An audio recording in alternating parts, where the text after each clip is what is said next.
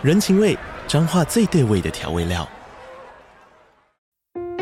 人，你在这端，我在那端，各自忙碌又相互牵挂。情，街角的吵杂声传递温暖与思念。味，是从每一个转角飘出的乡愁。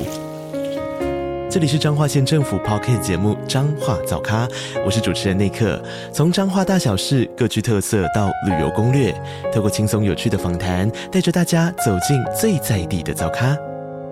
准备好了吗？彰化的故事，我们说给你听。以上为彰化县政府广告。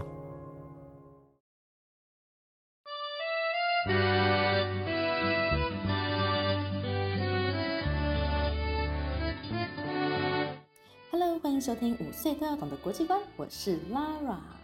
这个礼拜呢，Lara 跟家人在埃及旅游，我们来到了尼罗河上的古都路克索 （Luxor）。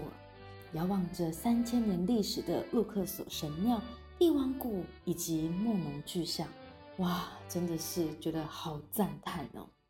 要想那数千年前的古埃及人在这边为法老王建造的过程。哇！要在这一片荒漠当中建造起如此宏伟的建筑物，其中的艰辛程度啊，实在是令人难以想象。不过，除了古迹之外，路克索呢，也让我想起了我曾经看过的一篇报道。这也就是今天 Lara 想要跟各位介绍的《周三女孩日》的本周主角——埃及最伟大的母亲 Sisa Abou d a。今年已经六十八岁的 Sisa。在她二十二岁的那年结了婚，不过就在她怀孕六个月的时候，先生就因病去世了。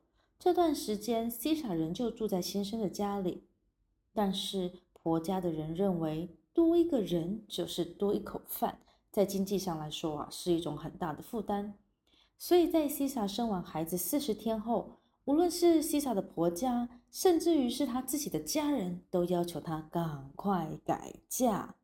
在五六十年前啊，即使是台湾的社会呢，其实都还有很多传统的观念。那埃及更是如此。当时候只有二十二岁的 Sisa 不愿意跟大多数的人做一样的选择，找另外一个男人来养自己，因为她担心刚出生的女儿不会被善待的。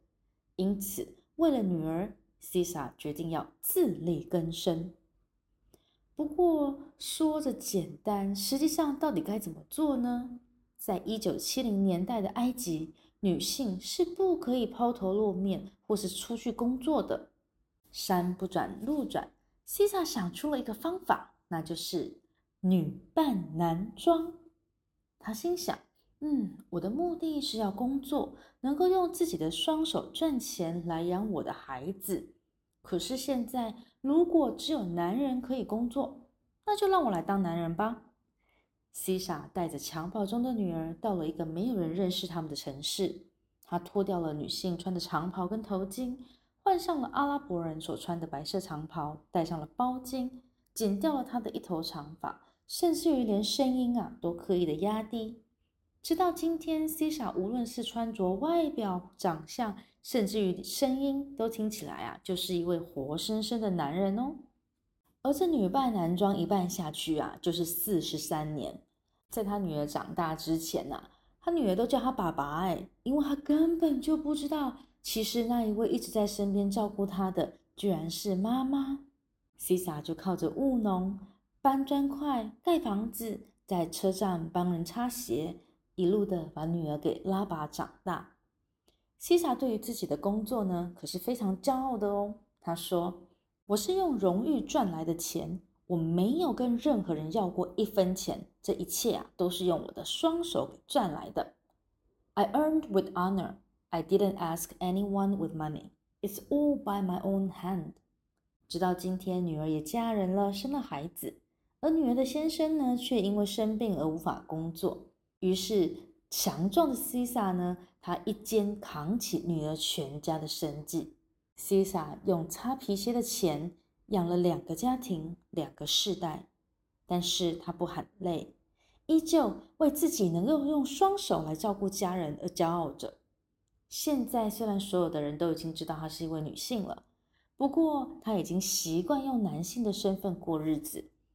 西莎依旧不改装扮，每天早上一样是六点起床到车站帮人擦鞋。村庄里的人啊，都对他敬佩不已。西莎的故事呢，很温馨，可是却也很令人心酸。世上还有许多地方的妇女过着跟我们不一样的生活，她们不能够自由自在的出门，不能够开心的上学，不能够放心的去工作。如果你还记得来自巴基斯坦的马拉拉，她就是为了女孩的教育而发声。而有一部电影是在讲述阿富汗塔利班统治下的，叫做《战火下的小花》。也是一位小女孩为了养家而乔装成男孩。一个人因为性别而要为自己的生活所奋战，这样子的事情依旧存在。有人关心，就会有改变的外在动力。在二十一世纪的今天，让我们更关心这个地球村正在发生的事情吧。更多的分享内容都在 Lara 的粉专，Lara 的多语绘本世界英俄日德。或者是你也可以到 IG 或是 Podcast 搜索“五岁都要懂的国际观”，我期待你们的留言哦。五岁都要懂的国际观周三女孩日，我们下周空中见，See you，bye。